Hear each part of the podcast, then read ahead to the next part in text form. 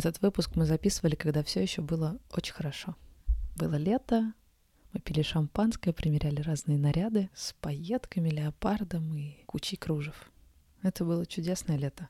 Послушайте этот выпуск, если хотите туда вернуться, хотя бы на ближайшие 40 минут.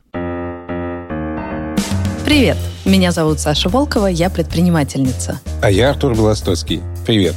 Уже пять сезонов мы с Сашей делаем подкаст «Заварили бизнес». Это подкаст о том, каково это — быть предпринимателем в России. Чтобы в этом разобраться, я поехала в экспедицию вместе с Авито для бизнеса. Я гуляю по южным городам и знакомлюсь с предпринимателями. Узнаю, как они адаптируются, вписываются в контекст города и его истории. И создают эту историю своими руками. И мы уже в Краснодаре. Поехали!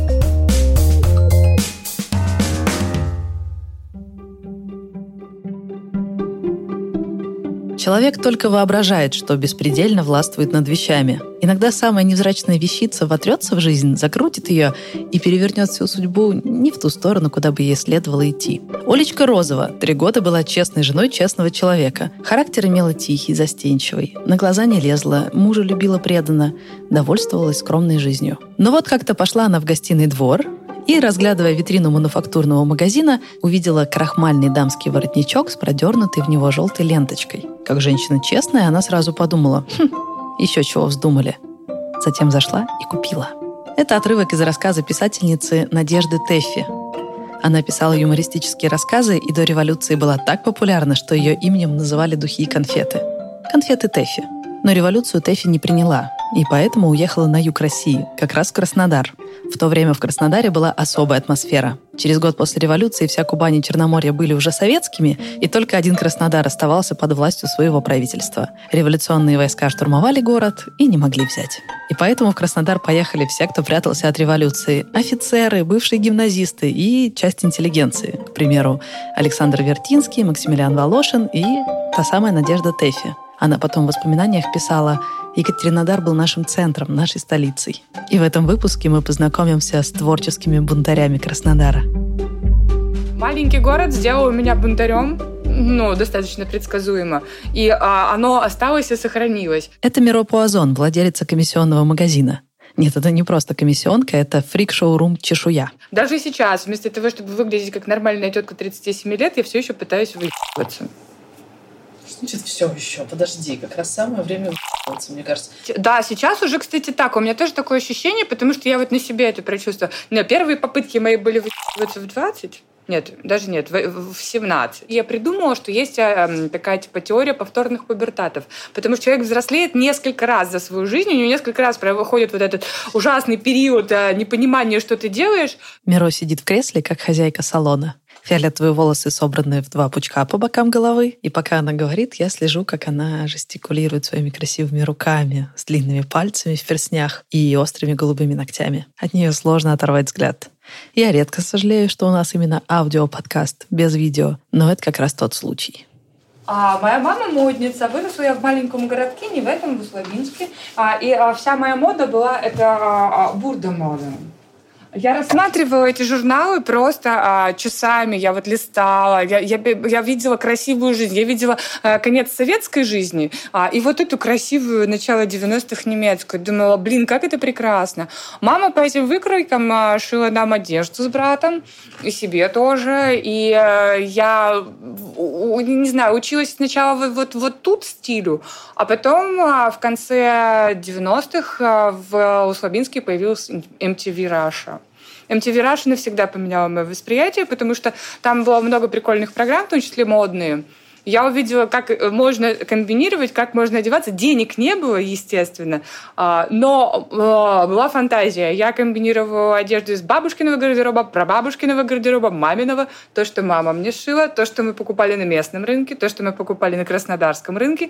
Я это все смешивала в кучу и говорила, а я так буду. Тот рассказ Стефи про воротник с желтой лентой я помню почти наизусть. Дело в том, что я, как и Миро, родилась в очень маленьком городе. Э, его весь из конца в конец можно пройти за полчаса. Вокруг сосны по дорогам бегают белки. А моя мама в одном из подвальных помещений организовала маленькую театральную студию.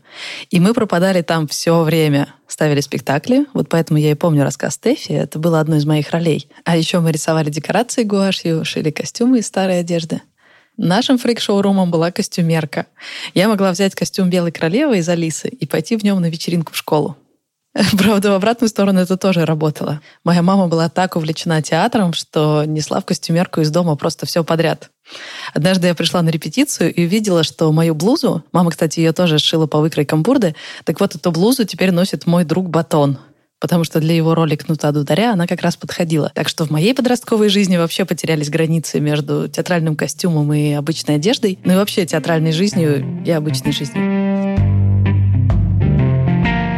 Меня в моем городе никогда никто не любил. Мой образ жизни не принимали, а друзья не принимали, потому что э, мне становилось с ними все скучнее и скучнее, а родители не принимали, потому что я все более и более независимой от них становилась, не подчинялась их правилам. Ну, бабушка с дедушкой потом, по этому же поводу. Я побрилась на лысо, бабушка выгнала меня из дома, дома у мамы с отчимом меня тоже не приняли, я приняла решение, что надо все-таки сваливать в Краснодар и как-то там оседать. Было первое светлое, самое светлое, самое первое, самое взрослое а, событие в моей жизни. Но с Краснодаром у Миро тоже не сразу все заладилось. Было дико тяжело. У меня просто внезапно не осталось вообще ни друзей, ни окружения, никого. Одна совершенно одна. Кушать очень хотелось. Постоянно. А я с бабушкиных харчей переехала сюда и похудела за месяц на 10 килограмм. И я вот, когда у меня сейчас тяжелые времена, ну, я там думаю, вот где бы денег взять, там, или чтобы вот где бы вдохновение, или где ресурсы. Я потом вспоминаю, как вот мне было тогда, в 2004 э, и думаю, да ну, Миро, вот серьезно, ты вот то пережила, все уже переживаемо после этого. Краснодар сделал меня, не знаю, счастливой. Я не была счастлива в Услабинске. А в какой момент ты почувствовала себя счастливой в Краснодаре? Ой, ну, конечно, когда встречала Тимура Валерьевича. Да? Да. Что мне почту называешь? Прости, пожалуйста.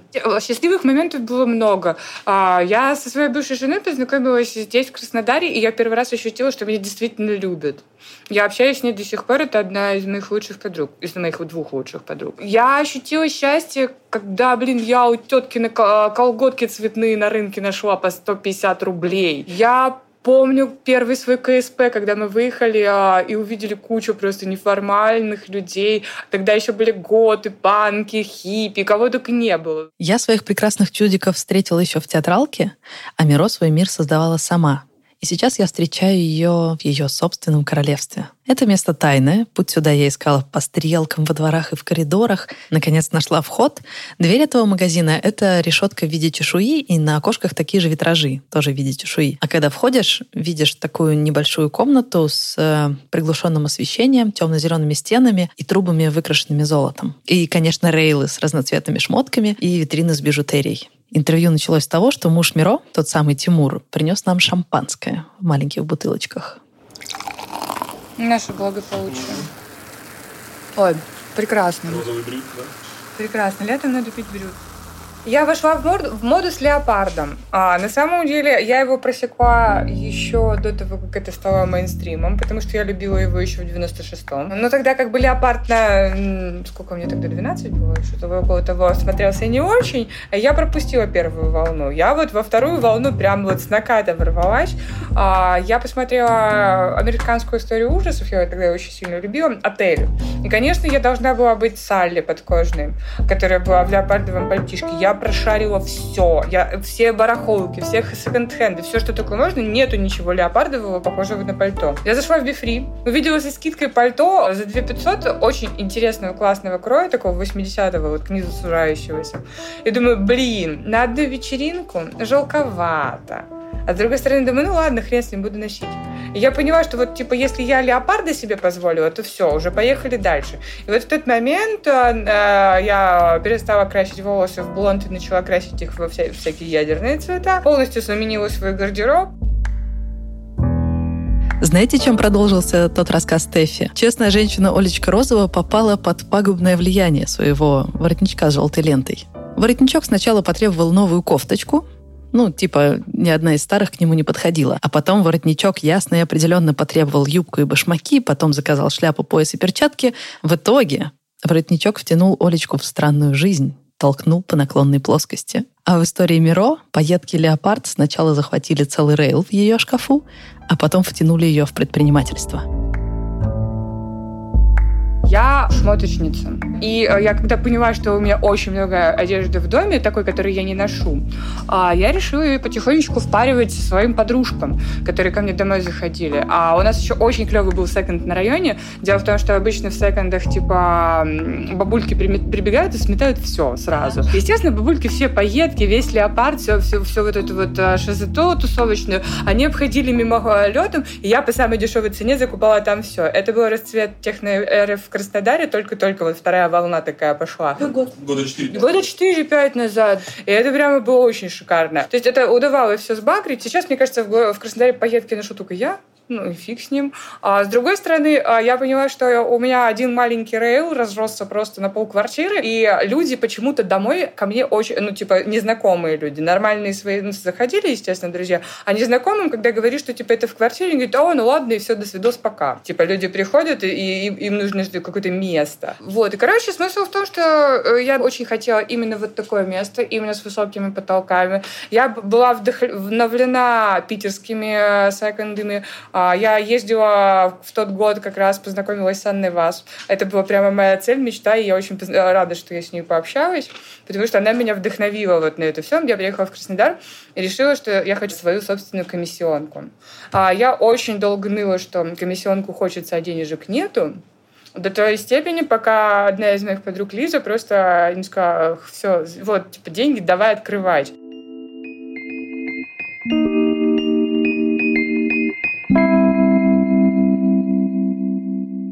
Компания Авито тоже начиналась как место, где можно просто продать свои вещи. Но потом компания выросла и стала площадкой, где растут большие бизнесы и решаются большие вопросы. И перепродажа старых вещей — это, в общем-то, тоже большой вопрос. Экологический. Вот этот вопрос мы обсудили с Василием Лексиным, ведущим менеджером продукта по направлению ESG в компании Авито. Это направление, объединяющее проекты по осознанному потреблению, устойчивому развитию и благотворительности. Есть э, данные за 2020 год. Перепродажа в таких категориях, как автомобили, мототехника, книги, товары, одежда, обувь э, помогла пользователям Авито сэкономить э, более 1,3 миллиарда килограммов различных материалов, 267 миллионов гигаджоулей энергии – 123 миллиона кубических метров воды. В более понятных э, показателях это предотвратило выброс 18 миллионов тонн парниковых газов, э, снижение производства новых товаров. Поскольку мы умеем пересчитывать это в гектары леса, то это эквивалентно 12 миллионам гектара леса, это почти на 30% больше всей площади карельских лесов. Сейчас активно разрабатываем экологический калькулятор. Мы уже это научились делать на уровне э, общих цифр по Авито. Теперь мы хотим это делать на уровне каждого пользователя. То есть они будут знать, какой вклад они э, вносят в экологию, продавая и покупая не новые вещи через Авито. Тут есть два показателя, да, это насколько часто перепродают вещи, да, и насколько большой вклад э, в экологию вносит эта перепродажа. Автомобили на самом деле лидирует по экологическому вкладу а, по той простой причине, что количество там, материалов при производстве автомобиля, она там колоссальная по сравнению, например, с какой-нибудь одеждой. Но при этом мы понимаем, что объем продаж одежды, он там больше, да, просто в количестве. А еще я спросила Василия, есть ли какие-то экологические привычки у самих сотрудников Авито? У нас в офисе действует раздельный сбор мусора, есть контейнеры, по сбору, соответственно, пластика, батареек, крышечек и так далее. Мы отдаем электронику старую, переработанную на благотворительность и переработку. У нас есть контейнер по сбору одежды. Создаем все условия, чтобы наши сотрудники думали об этом, то есть об осознанном потреблении и предпринимали активные действия.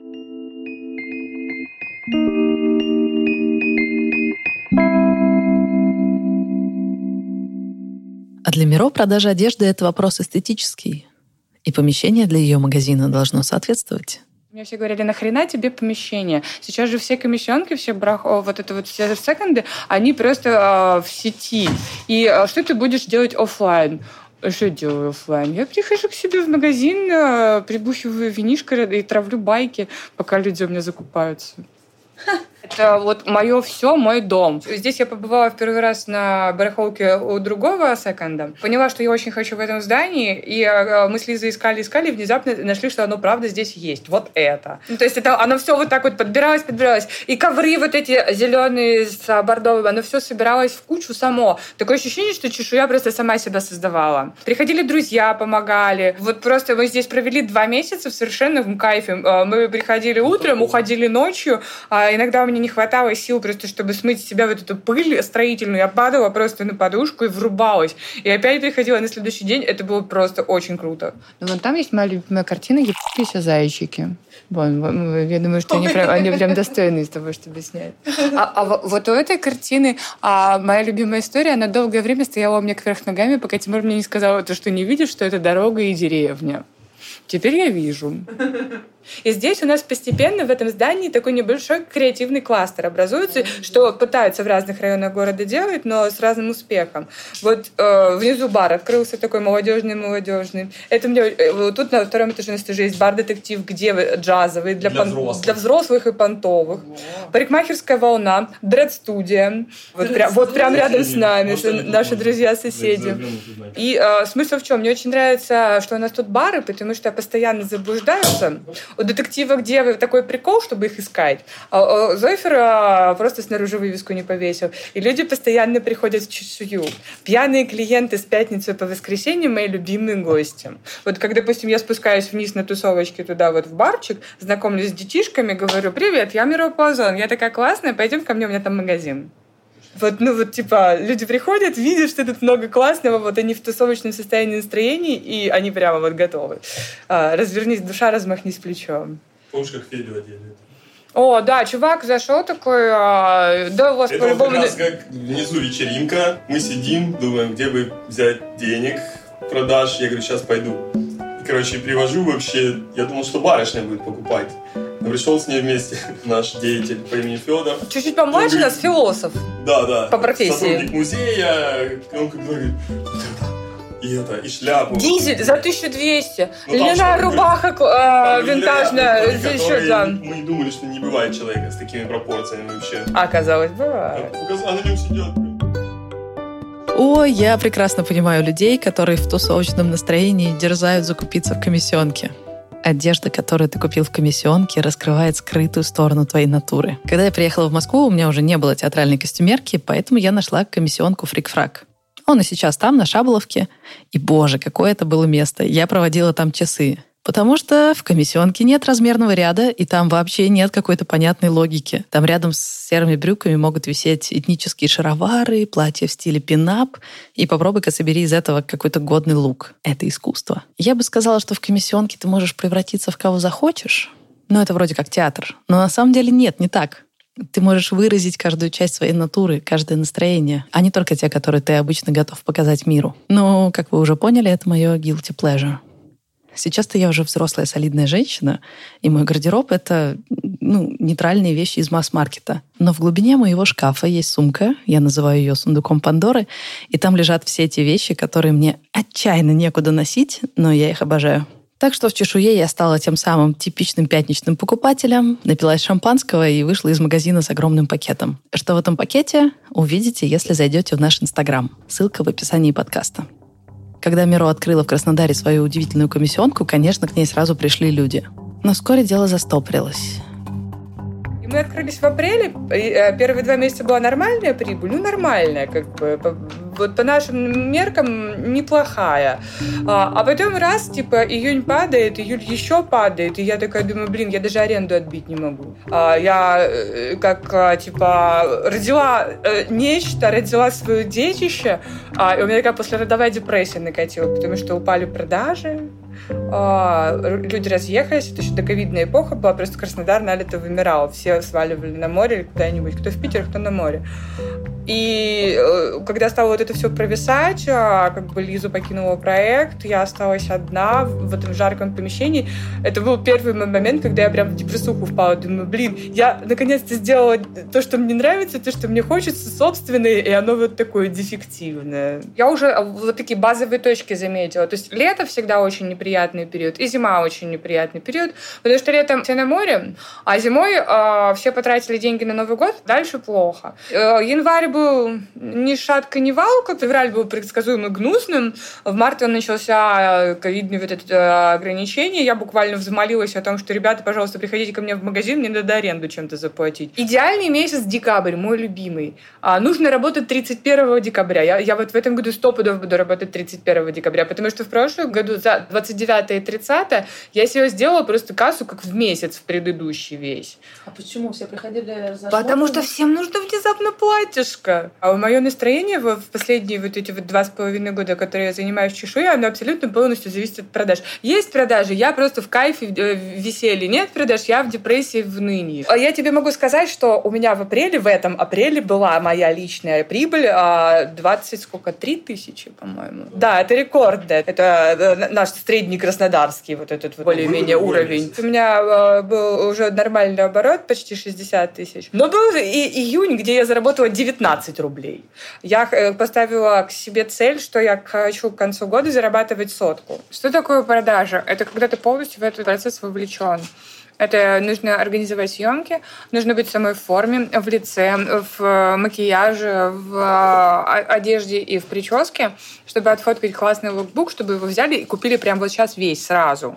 А, и выкладывать его тоже сразу, и не задерживать посты, и приходить вовремя на работу, чтобы никто не ждал тебя здесь по полчаса под магазином и говорил, больше к вам никогда не приду. Есть а, миллион а, ужасных вещей, которые я как а, бизнес-баба вообще не выполняю. Я ужасный себе хозяин. Я много раз работала в офисах в роли начальника. И как начальник я очень неплоха. Я вхожу в роль каждого подчиненного и понимаю, как сделать и наладить процесс лучше всего. Но сама себе начальником я быть не могу, потому что, ну, где-то я постоянно проебываюсь. Какие твои самые любимые практики? Опоздать на работу на два часа.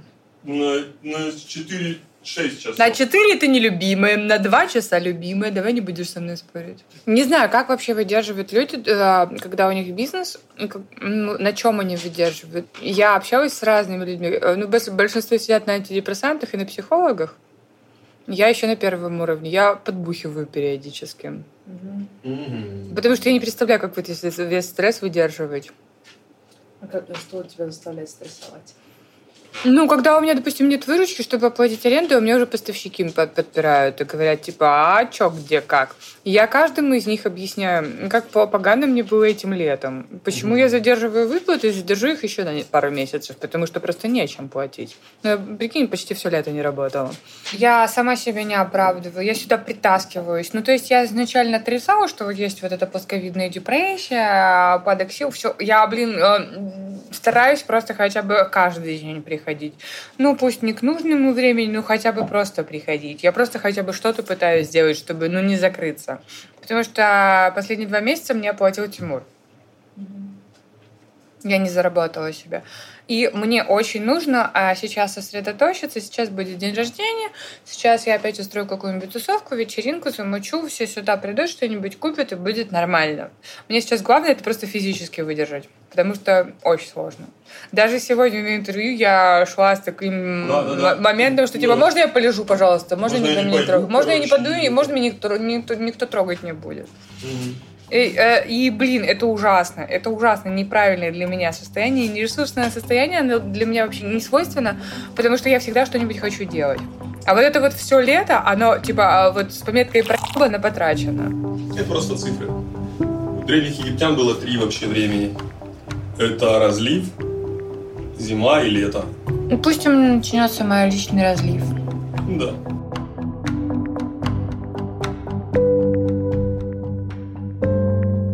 Честно говоря, пока что для меня вот это и есть самое клевое в предпринимательстве. Ты никому ничего не должен. Если ты кого-то и подводишь, то только самого себя. Окей, это, может быть, не работает, если ты руководишь чуть ли не градообразующей компанией, как Алексей Салькинов в Новочеркасске. Если ты закроешь такую компанию, то сотни жителей потеряют работу. Но я пока на том уровне, когда я отвечаю только перед самой собой. Не, ну мне тоже нужно платить сотрудникам, подрядчикам и налоги. Я эти выплаты никогда не задерживаю. Но вот смотрите, ну круто же было бы, если бы я вела ТикТок «Заварили». Продвигала бы там нашу студию. Но вот что-то пока что не получается. И кто бы меня мог в этом упрекнуть? Да просто некому.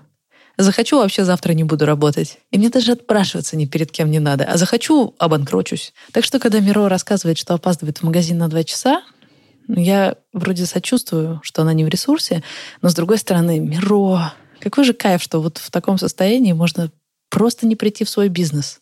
Да, будут последствия, но это только твои последствия. Что хочешь, то и делаешь. Как все устроено с поставками?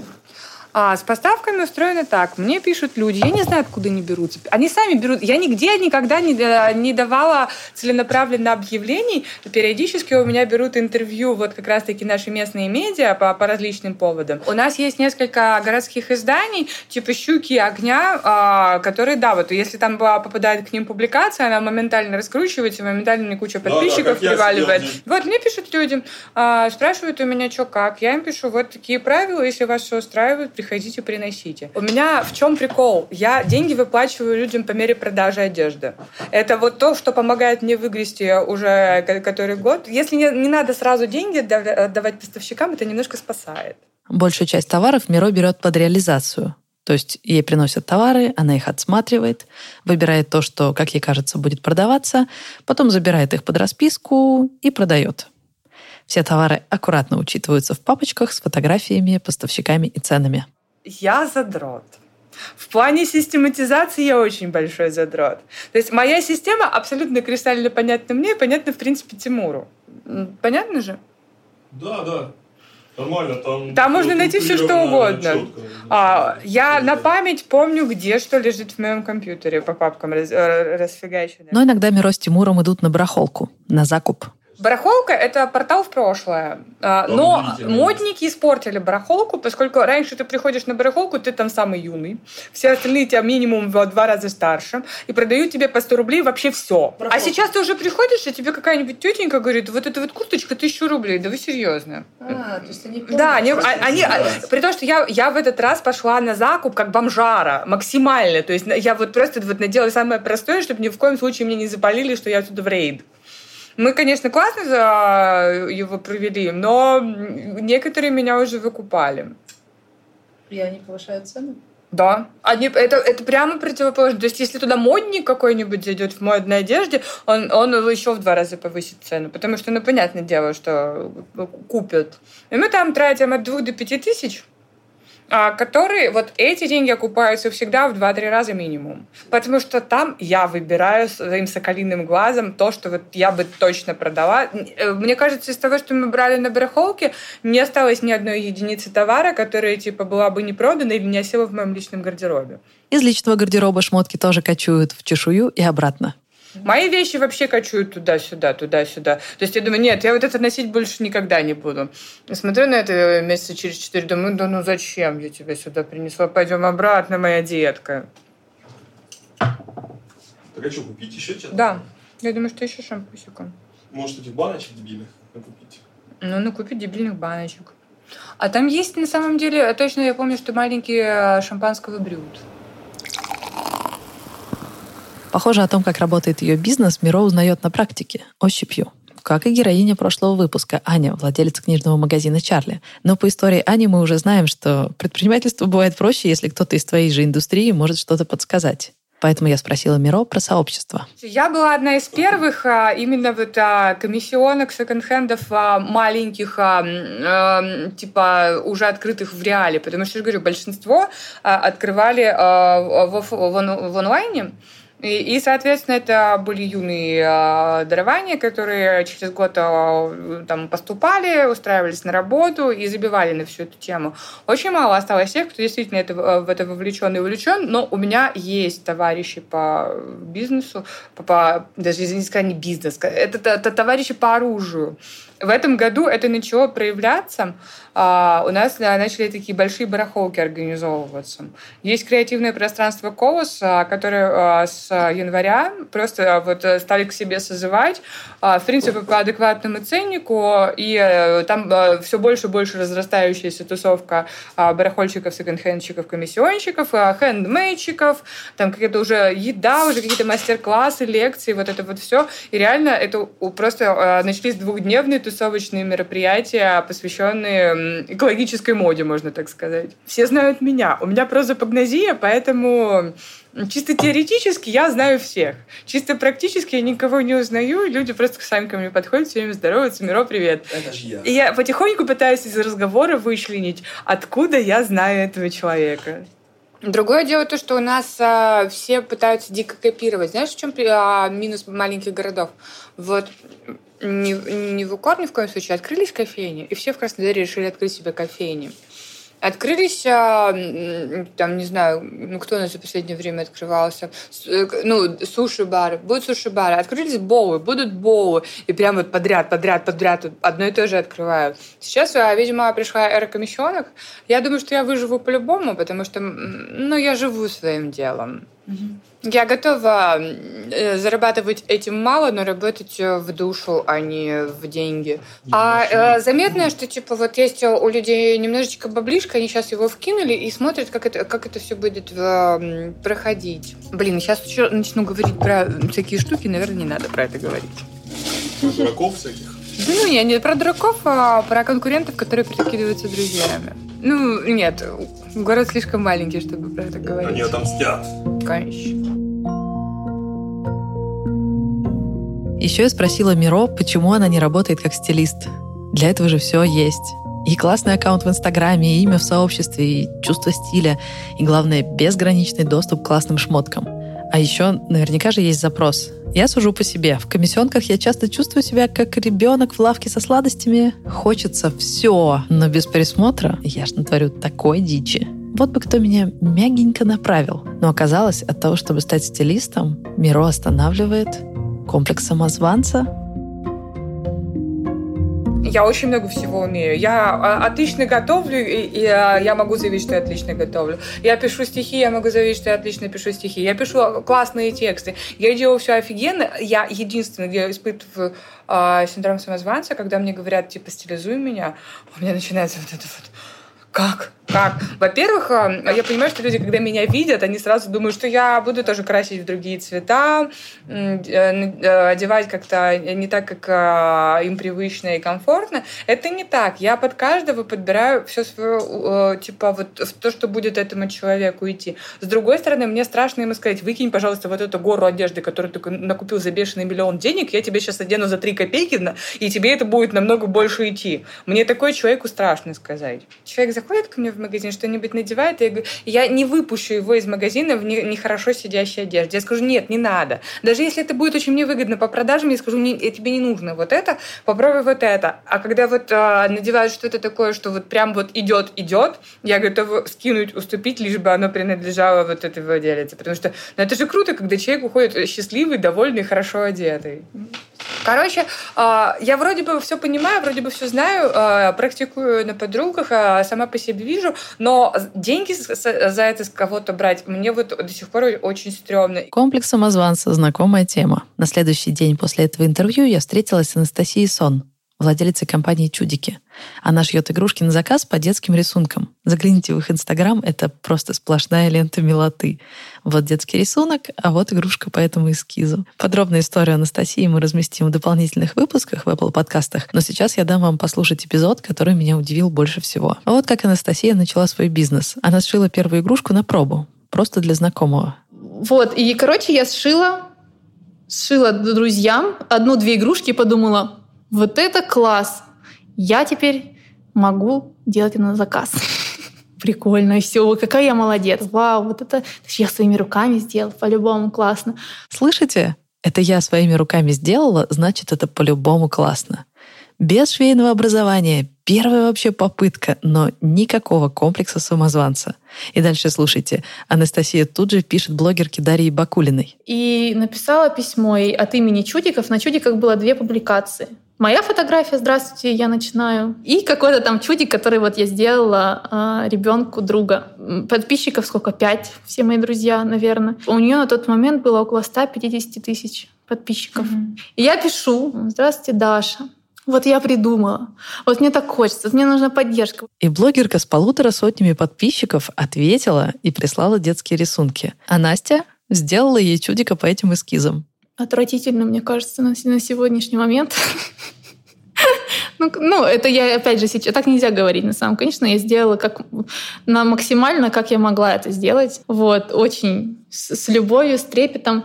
А, упаковала там тогда в какой-то крафт-пакет, отправила. И вообще не было сомнений, что и, и я ей отправляю, сколько, ну сколько неделя там, допустим, идет, где она там живет, не помню. Вот. И просто она без всякого... Вот я захожу в Инстаграм, а она его и выставляет... В, не в сто... Тогда сторис не было, кстати. Просто выставляет свою ленту вот этого моего чудика. К нам пришел чудик, какой-то этот пакет там помятый, крафтовый, который до нее дошел. Этот чудик, отметку. Я думаю, ого. Ну, и то есть для меня тоже это не было даже ого. Мне казалось, ну, что я так все от всего от чистого сердца, и поэтому мне так все обратно. И я не помню, чтобы я прям сидела и думала, боже мой, вот это да, так разве бывает? Оно как будто само... Ну, понятно, что у меня будет, конечно, такая классная штука, конечно, у меня будут заказы. Это же просто великолепно.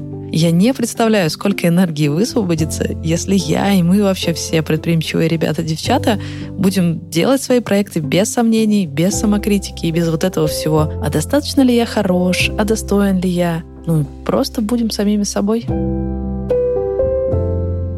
Но вот что после разговора с предпринимательницами Краснодара я как-то не могла уложить в голове. Когда я познакомилась с Аней из книжного магазина «Чарли», она рассказала, как не хватает в Краснодаре своих людей, ну, таких с питерским вайбом. И Миро, кажется, создала пространство по той же причине. И разговор с Настей из чудиков вообще начался с того, как в Краснодаре мало чудных людей. И я что-то не поняла, они что, друг друга как-то не нашли? Почему бы им не познакомиться и не создать какое-то общее королевство? В советское время в Краснодаре уже было творческое королевство — Сиам. Его создали несколько поэтов, которые не ужились с официозом. У них был такой манифест. «Мы прыгнули в лужу в надежде на то, что брызги превратятся в радугу. Мы — бескорыстные утренние трамваи. Они вроде бы ни к чему, но без них нельзя.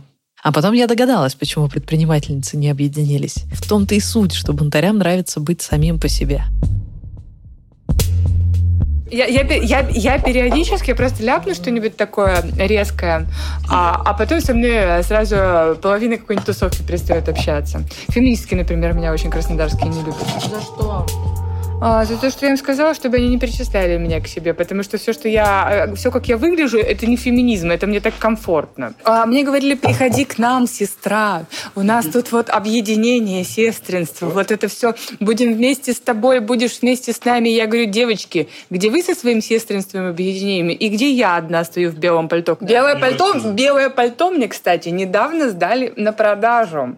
Я обязательно выложу пост э, что-нибудь вот про это этом. Я, я открещиваюсь максимально. То есть а, я за свободу всех людей. Я за то, чтобы все были такими, как им нравится, а не такими, как им диктует общество. Я хочу, чтобы э, каждый наслаждался от того, какой он прекрасный, потому что я к этому долго шла, я к этому все еще иду, я к этому, возможно, когда-нибудь приду. Но смысл в том, что путь уже сам для себя процесса кайф. Нету никаких э, резких категорий, нету никаких границ, нету ничего вот этого типа, кто не друг, тот враг. Меня это бесит. Вечером мы поехали в гости к редактору нашей студии Даше Чучаловой, невероятной девчонке. Познакомились с ее кошкой и до ночи смотрели королевские гонки Рупола. Это Дашина любимое шоу.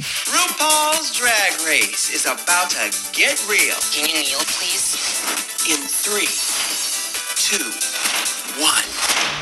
Завтра Даша отвезет нас на своей красной машинке в Новороссийск.